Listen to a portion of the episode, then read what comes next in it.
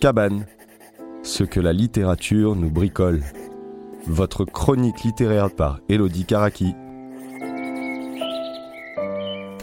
Dans la cabane de l'âge de la première passe d'Arnaud Bertina. J'aime bien comment il fait attention. Voilà ce que quelqu'un m'a dit de l'âge de la première passe. Arnaud Bertina a effectué cinq longs séjours au Congo entre 2014 et 2017. Lors des trois derniers, il a animé un atelier d'écriture entre Pointe-Noire et Brazzaville à l'invitation de l'Institut français local et d'une ONG, ASI.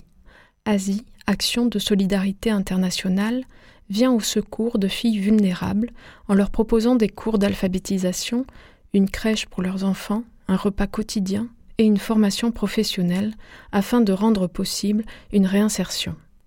L'auteur va également suivre l'équipe de prévention le soir qui intervient dans les quartiers périphériques de la ville où ces mineurs se prostituent. Le livre vient de là, de cette expérience. L'auteur laisse place et voix à ces mineurs qui, avant de connaître la prostitution, ont souvent déjà connu les violences et l'abandon dans le cadre familial, et aussi parfois la charge de leurs petits frères et sœurs, en plus de leurs enfants. Ardon Bertina s'interroge tout le temps, et un écrivain qui s'interroge interroge forcément le geste d'écrire. Il ne cesse de mettre en question sa place, son attitude, son regard, ses mots. Parce que, comme le dit Jeanne Favre-Saada qu'il cite, il n'y a pas de position neutre de la parole, il a décidé d'apparaître dans le champ. Il écoute, se demande implacablement s'il écoute mal, il regarde, se demande implacablement s'il regarde bien. Il prend des photos, qui viennent de paraître aux éditions Sometimes sous le titre Faire la vie. Faire la vie, ça veut dire se prostituer. On trébuche aussi, et on comprend bien qu'il va s'agir ici de tact, de contact, et de ce qui reste intact, souverain dans ces corps. Qu'est-ce que pourrait permettre l'atelier d'écriture? L'auteur y décèle un risque, celui d'arracher des témoignages, de remuer des souvenirs douloureux, de voir un enfermement se confirmer au lieu d'être battu en brèche. Il y voit aussi impossible, écarter la honte, faire éclater l'image noyautée que ces filles ont d'elles-mêmes, donner l'occasion de se diluer, de se répartir, de souffler. Revenons maintenant au contact, car on sait que cet auteur tient beaucoup à ses arcs électriques. Oui, il espère que par l'écriture, ces jeunes femmes vont se mettre en contact avec elles-mêmes et qu'à ce moment-là, il n'y aura pas, écrit-il, plus personne à l'intérieur.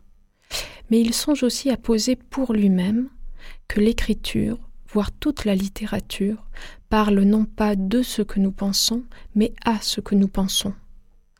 Il y a dans l'écriture d'Arnaud Bertina toujours quelque chose qui cherche à allumer le contact, si on peut oser l'expression. Par le contact, l'énergie circule, le mouvement s'enclenche, le départ du lieu où on est assigné est possible, le devenir relève la tête. Une autre lectrice avait remarqué comment Arnaud Bertina faisait attention. C'était Marielle Massé, dans Sidéré considéré. Partout, écrivait-elle, une attention à ce qui en chacun se maintient, se débat, tente des sorties hors de l'enclos de la pauvreté ou de la solitude, se voit abattu, s'élance encore s'il peut, et s'élance de toute façon dans ses récits hors de la glu de l'empathie. Il faut beaucoup aimer ce de toute façon. Les lancements évoqués nous avaient fait penser à Nijinsky. Quand on a demandé au grand danseur russe comment il faisait pour faire de tels bons, il a répondu C'est très simple, je m'élance, je saute et je reste un peu. Ces moments où chacun reste un peu méritent considération, Arnaud Bertina s'en occupe.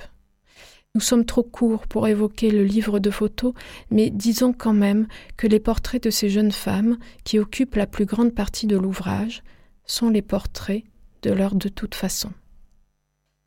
Un dernier mot.